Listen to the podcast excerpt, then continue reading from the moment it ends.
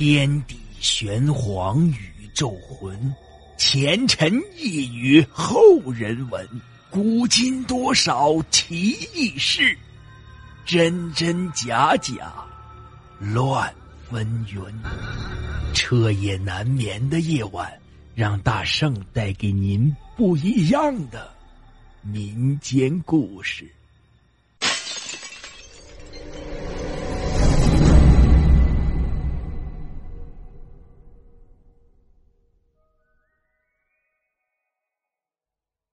今天讲的故事叫做《午夜鬼新娘》。关于神鬼这类的话题，谁也说不清楚。信的人呢是死心塌地的信，九头牛都拉不回来；不信的人呢也照样过日子。还有就是一些将信将疑的，就是他本身不信，但也不跟你抬杠。你说做人有点信仰好，他也乐呵呵的跟着烧香，图个心理安慰。话说，小篱笆村有个姓张的大户人家，是村里啊最富的财主。虽然家里有良田百顷，吃穿不愁，富甲一方，可美中不足的是，这个张员外到了四十多岁时，还是没有一男半女。眼看着偌大的家业无人继承，如果自己死了，那就是族里的其他人来分自己的绝户产。每每想到这件事儿。张财主都是无比的伤心郁闷，也许是老天可怜他，就在他准备认命的时候，他的夫人竟然怀孕了。后来给家里添了一个千金，虽然惋惜啊不是个儿子，却也依然非常的疼爱，给闺女起名婉儿。转眼间，婉儿到了二八芳龄。不但容貌长得楚楚动人，而且爱好诗词，更是写的一手好字。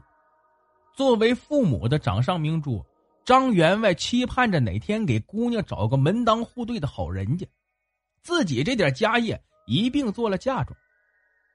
可惜天不佑人，婉儿在一次踏青时不慎失足落水，年纪轻轻的就命丧黄泉，可怜可叹。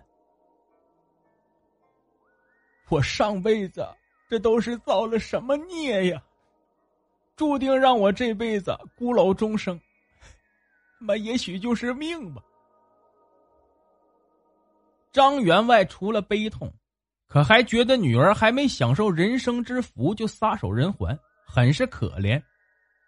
张员外于是找来个道士做法，在女儿下葬的时候陪葬了许多的婢女。还有一顶大红的花轿和数不完的嫁妆，最重要的是还陪葬了一个老婆婆。道士做法把这个老婆婆作为媒婆，放在坟墓里一起埋葬。当然，这些都是纸糊的。这年夏天，天气是出奇的炎热。邻村的一个姓柳的穷书生捧着本书，无精打采的来到村口林子里啊避暑用功。突然，一股冷风袭来，柳书生不由打了一个寒颤。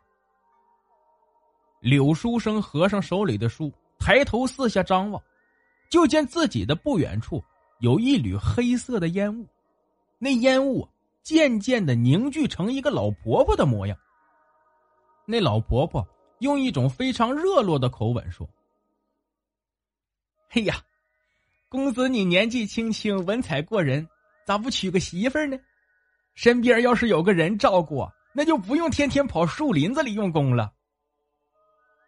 这老婆婆莫名其妙的出现，柳书生非常的诧异，因为他自幼啊就喜欢看鬼怪书籍，自己这肯定是大白天见鬼了。无事献殷勤，非奸即盗，这绝对不是什么好事心里这样想，嘴上可不敢这么说。柳书生于是就推辞说：“在下家境贫困，尚未考取功名，怎敢提婚配之事？”那老婆婆听了，呵呵一乐，说：“ 嘿嘿，公子你多虑了。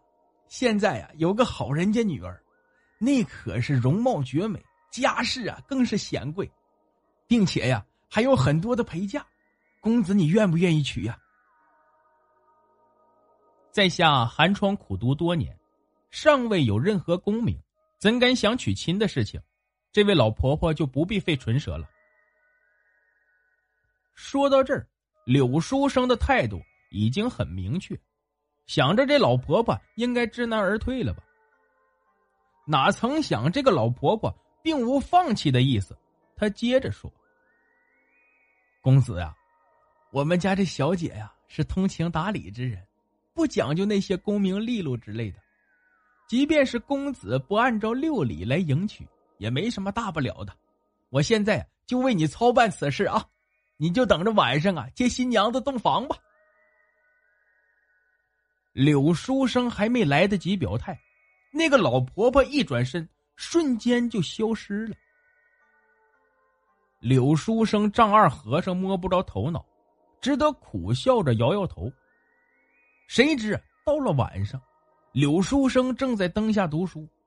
就见那白天看到的老婆婆喜气洋洋的进屋了，笑眯眯的说：“嘿嘿，公子啊，新娘子来了，还不快去迎接呀？”柳书生无论如何都没想到，这《聊斋》故事里的事儿竟然发生在了自己身上。老婆婆，你这是干什么呀？不经过人家同意就硬要往一起绑？这不是拉郎配吗？说着就起身往外轰这个老婆婆。就在这时，门口忽然升起一股白影，并且还弥漫着淡淡的香气。柳书生不由向院子里看去，就见四个男子抬着一顶大红花轿，轿子左右还有两个面貌绝美的侍女。再看院子周围，箱子柜子的。摆放了满满当当一院子，一阵无形的微风轻轻吹起轿帘新娘子的大红盖头飘飘荡荡，柳书生都看傻了。就见那老婆婆走到轿子跟前引领着新娘子走出了花轿，向屋子走来。新娘子环佩叮当，月下微风吹起如丝的红盖头，尽管露出那绝美的半张脸。柳书生就已经看得如痴如醉，他着实被这个女子的美貌所吸引了。老婆婆引领着新娘子来到床边坐定，然后走到柳书生身边说：“公子啊，吉时已到，请新郎新娘入洞房吧。”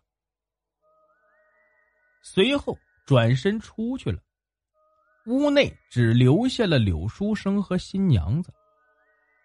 这俗话说得好，天上不会掉馅饼。这突然间出现的好事啊，非灾即祸。因为柳书生贪图了这点诱惑，从此丢了性命，和那幽冥女子做了一对鬼夫妻。